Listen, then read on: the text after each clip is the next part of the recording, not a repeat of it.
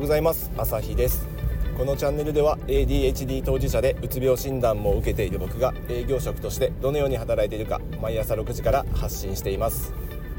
えー、今日も、えー、昨日に引き続き早く帰るために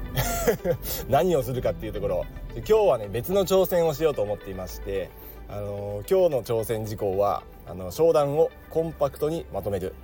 これです。僕結構ね商談長くなりがちなんですよね、まあ、ちょっと数字結構抱えてるんで大口を担当してるからちょっと長くなるっていうのもあるんですけど、まあ、それにしてもねちょっと2時間とか1件あたりかかっちゃうと1日あたりにあのこう回れる顧客数も限られちゃうんで、まあ、ちょっとここはメス入れなきゃなというふうに思っているところではあります。まあなので今日はちょっと自分を追い込むために、えーと、余裕を持ったアポ取りではなく、えーと結構詰めてアポを入れてみました、えーと、1時間で商談を終わらせられないと次のアポに遅れるという。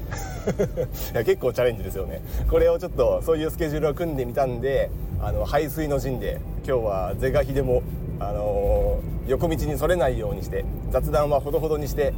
あの本筋を突き貫き通して、えーと商談をねこう短くうまくまとめたいと思います。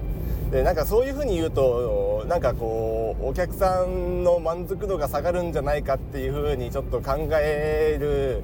人もいたり、まあ、僕も一瞬そう思ったんですけどちょっと考え直して僕がこううまく商談を短くまとめられたら相手にもメリットあるのあるよなと思ったんですよね。っていうのは僕との商談にこう2時間かけてたものを1時間で終わらせられたら1時間空くじゃないですかそしたらその1時間で相手も別なことにこう注力できるわけですよね。なのでこう時間っていうのはこう貴重なものでみんなに平等のものなのでこれをいかにねこう確保するかっていうのは、まあ、僕だけじゃなくてまあ暇な人だったら別ですけどまあそんなことはないと思うので相手のね時間を大事にするっていう意味でもこう端的にかつあの満足度は下げないようにあの商談の内容はね質は下げないようにして短くまとめる。これでお互いウィンウィン。で僕は空いた時間で何をするかっていうと、えー、まあ社内でやりたいこともね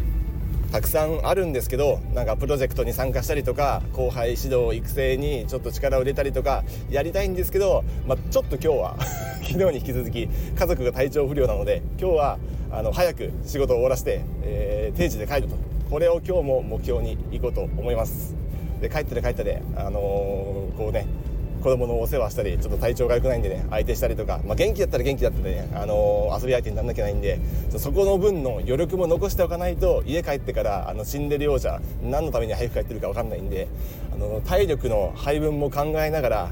えー、まあ仕事中でね6割ぐらいの体力を使って使って4割ぐらいは残しておきたいですね。でそのうちの3割ぐらいを使って子どもたちと遊んだり家事をしたりしたりしてで1割は